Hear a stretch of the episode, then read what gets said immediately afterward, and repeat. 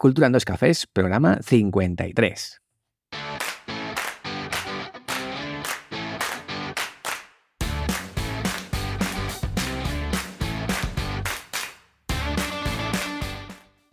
Hola, ¿qué tal? Muy buenas a todos y bienvenidos a Cultura en dos cafés, el programa semanal en el que hablamos de cultura preta por té y de guerrilla.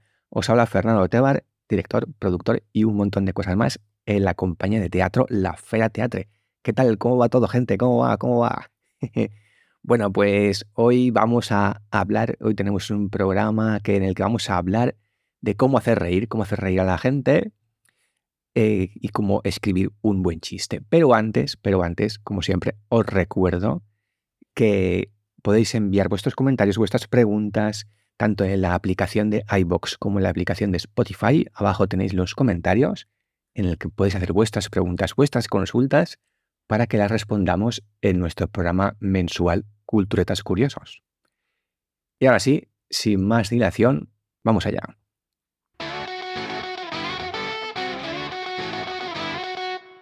Bueno, gente, pues vamos a escribir un chiste, vamos a escribir un monólogo, vamos a ser un poco simpáticos y divertidos en nuestras fiestas de Navidades con nuestros cuñados y, con, con, toda la gente que quiera decir, que nos pregunte, que hagamos un chiste, vamos a hacer algo de cosecha propia, ¿no? Si os acordáis, en el programa 47 hablábamos ya de algunas técnicas y hablábamos que lo más importante o lo que provoca la risa en la gente es el factor sorpresa, ¿no? Es lo inesperado. Y hablábamos, siempre, hablábamos también de lo que era la estructura aristotélica. Para los que no os acordéis, os recomiendo repasar el programa 47, donde hablábamos de lo que era la estructura de una historia, que era el planteamiento, el nudo y el desenlace. Y cualquier chiste, cualquier frase cómica conservará siempre esa misma estructura. También hablábamos de lo que es el concepto asumido. El concepto asumido, que así a grosso modo, era lo que el oyente se espera que vayamos a decir, ¿no? Algo que asumimos, ¿no? Pues que la nieve es blanca, por ejemplo si en el chiste se comenta que la nieve es negra, bueno, pues lo primero que vamos a ver es la diferencia entre lo que es un chiste y una observación divertida. Fijaros, eh, una observación divertida viene a ser algo en plan de, oye, ¿os habéis fijado que, por ejemplo, eh, las fotos donde sale en el lago Ness, donde sale el monstruo del lago Ness, siempre salen, las fotos siempre salen borrosas? Es una observación, ¿no? Es algo que nos, nos crea curiosidad y, y entonces pues puede ser, puede ser simpático, ¿no? Pero no es un chiste porque no mantiene la estructura que hablábamos de planteamiento, nudo y desenlace. ¿Qué ocurre? Que una observación divertida sí que se puede convertir en un chiste. Por ejemplo, ¿os habéis fijado que los trofeos y las copas eh, puedes ir a una tienda y comprarlos? Bueno, pues esa observación se puede convertir en un chiste, en plan, antes competía en deportes, pero me di cuenta de que puedes comprar trofeos. Y ahora soy bueno en todo.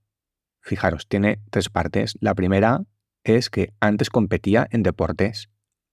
La segunda, que es el nudo, es me di cuenta de que puedes comprar trofeos. Y al mismo tiempo es la observación. Y el remate, el desenlace, donde se rompe el concepto asumido, es la frase ahora soy bueno en todo. Porque el tiempo se compra todos los trofeos. Así que una de las cosas que os planteo es que empecéis a escribir en una libretita, en una hoja de papel o en el móvil, observaciones, observaciones que os parezcan curiosas o divertidas. Bueno, otra, mm, otra herramienta que os puede servir a escribir un chiste es la famosísima regla del 3. Si os dais cuenta, siempre que veáis una obra de teatro cómica o un chiste o algo parecido, normalmente el 3 es el número mágico.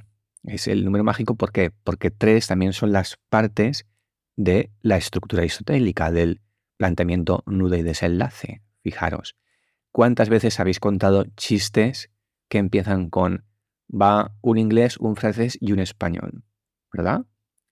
El inglés normalmente es el que plantea la situación, ¿no? El inglés que está en arriba de un avión y se tira con el paracaídas. Luego va el francés, que es la segunda parte, es el nudo, y es el que confirma la regla. ¿Vale? Ya se crea una regla cuando tienes dos puntos. Y el español es el que al final rompe esa regla y el que rompe el concepto asumido. Vale, os pongo otro chiste, por ejemplo, sencillo, que es que van en un coche un, un, mecánico, un eléctrico y un informático, ¿vale? Yo en el, ya he hecho el planteamiento y cuando suben al coche, este no arranca. Entonces, el, el, mecánico dice, bueno, pues esto debe ser algún problema del motor, algún problema mecánico. Hasta aquí tenemos el inicio, el planteamiento. Luego, la regla la confirma el eléctrico y dice, no, bueno, el coche no arranca porque debe haber un cable eléctrico que no, no, funciona. Y, y, la regla la rompe el tercero, el informático, que es cuando dice, bueno, vamos a probar a bajarnos del coche y volver a subir otra vez. Porque el concepto asumido es que, bueno, el concepto, el estereotipo, es que los informáticos emplean todo apagando el ordenador y volviéndolo a encender. Como ven, no soy muy bueno uh, contando chistes, pero es uno que claramente eh, nos, bueno, claramente nos, nos da un poco esa idea de la regla del 3. A partir de ahora, cuando escuchéis chistes, fijaros bien si se cumple esta regla o no, pero veréis que el 90% de veces se cumple. Y es algo que os puede ayudar a escribir ya eh, frases graciosas eh, de monólogo, de stand-up o chistes. También recordáis que en el programa 31, cuando hablábamos de escribir historias y cuentos, eh, le comentaba yo a Gema que hay una herramienta que se llama pez fuera del agua, ¿vale? Eso es lo que se consigue, lo que se consigue con eso es una incongruencia. ¿Qué es una incongruencia? Bueno, pues presentar una idea fuera del contexto original. Y no solamente en chistes, sino hay infinidad de películas y de series que se basan en esta incongruencia para conseguir un efecto cómico, ¿no? ¿Qué pasaría, por ejemplo, si ponemos a un tío de, Filadelfia viviendo en un barrio pijo? Pues tendríamos el príncipe de Bel ¿O qué pasaría si tenemos a un profesor de química que se dedica a traficar con anfetaminas? Pues Breaking Bad. ¿O qué pasaría si ponemos a una cantante de cabaret en un convento de monjas? Pues Sister Act, ¿no? La monja esta que, que está en un, en un convento.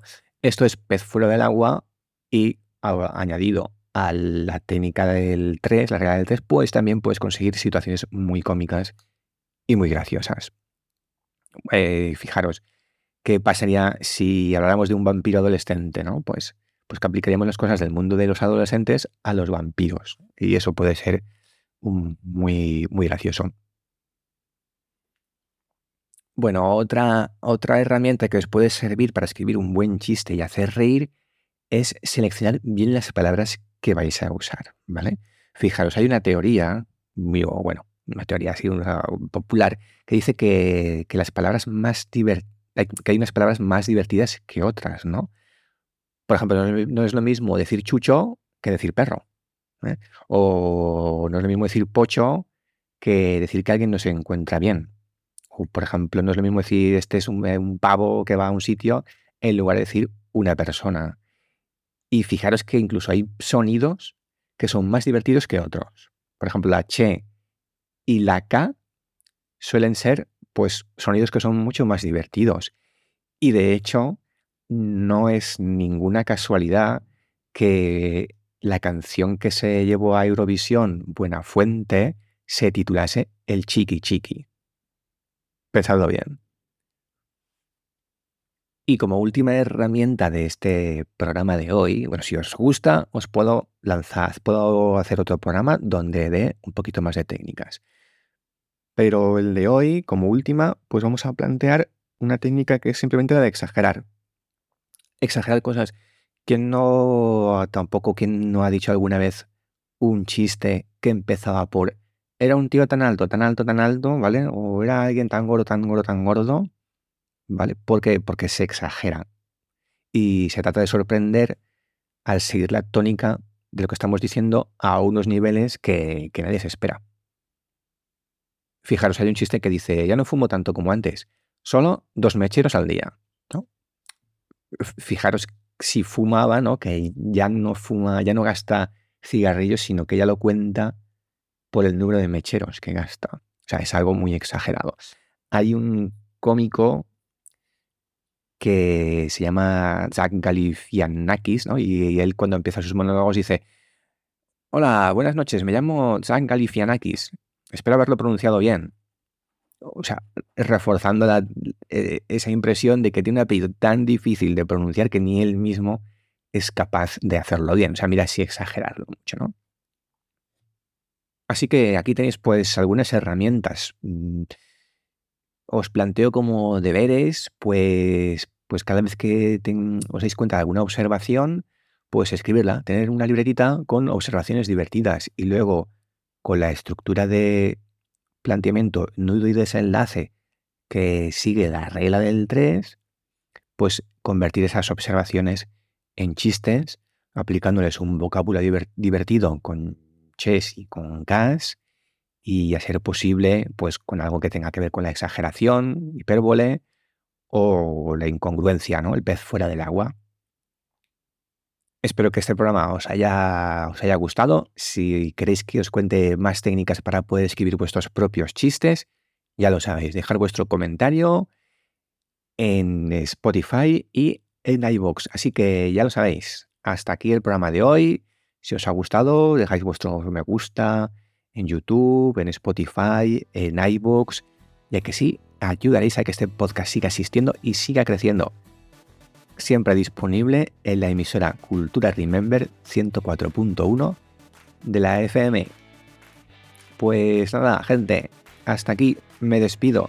Nos escuchamos en el próximo programa, que será ya las propuestas de julio. Ya sabéis, si no podéis venir, traed un sustituto. Adiós.